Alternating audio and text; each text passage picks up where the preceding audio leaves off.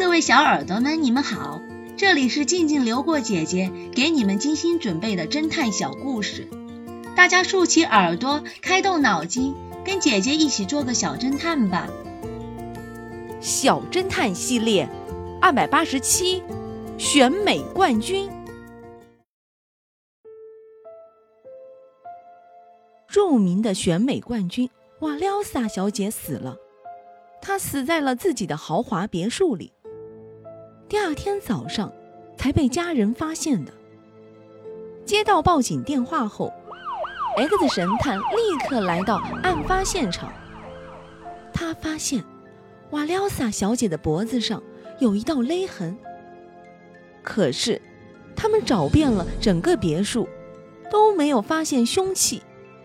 X 神探猜测，可能是凶手在杀人之后把凶器带走了。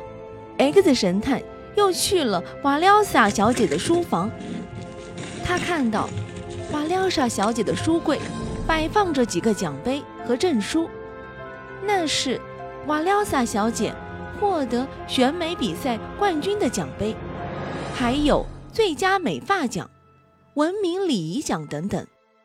X 神探又看了看瓦廖萨小姐，发现。她不但五官长得十分漂亮，就连那一头齐腰的金色长发，都是那样的美丽动人。突然，X 神探好像是想到了什么，他说道：“原来是这样，这个凶手真的是太残忍了。”聪明的小侦探们，你们知道瓦廖萨小姐是被凶手用什么勒死的吗？下集告诉你们答案哦。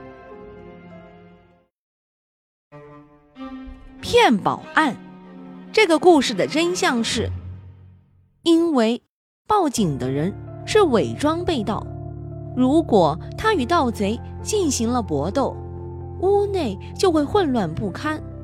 而事实上，屋内很整齐，而且他还被绑着。那么，报警的人是谁呢？由此可推断，报警的人是伪装被盗，其目的是为了获取保险赔偿金。